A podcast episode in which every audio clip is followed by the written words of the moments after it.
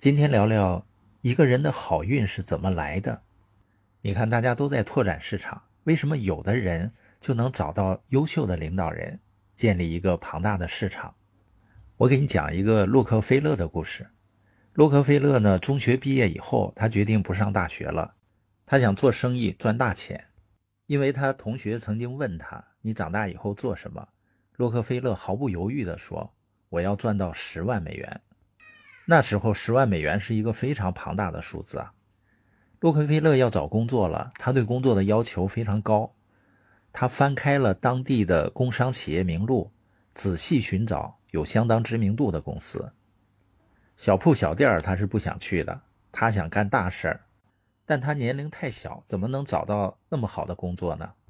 他每天早上八点就离开住处，穿着黑色衣裤和高高的硬领西服。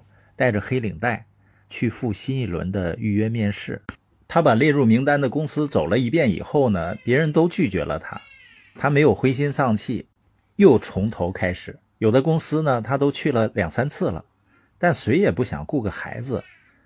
可是洛克菲勒呢，就是那种倔脾气的人，越是受到挫折，他的决心越是坚定。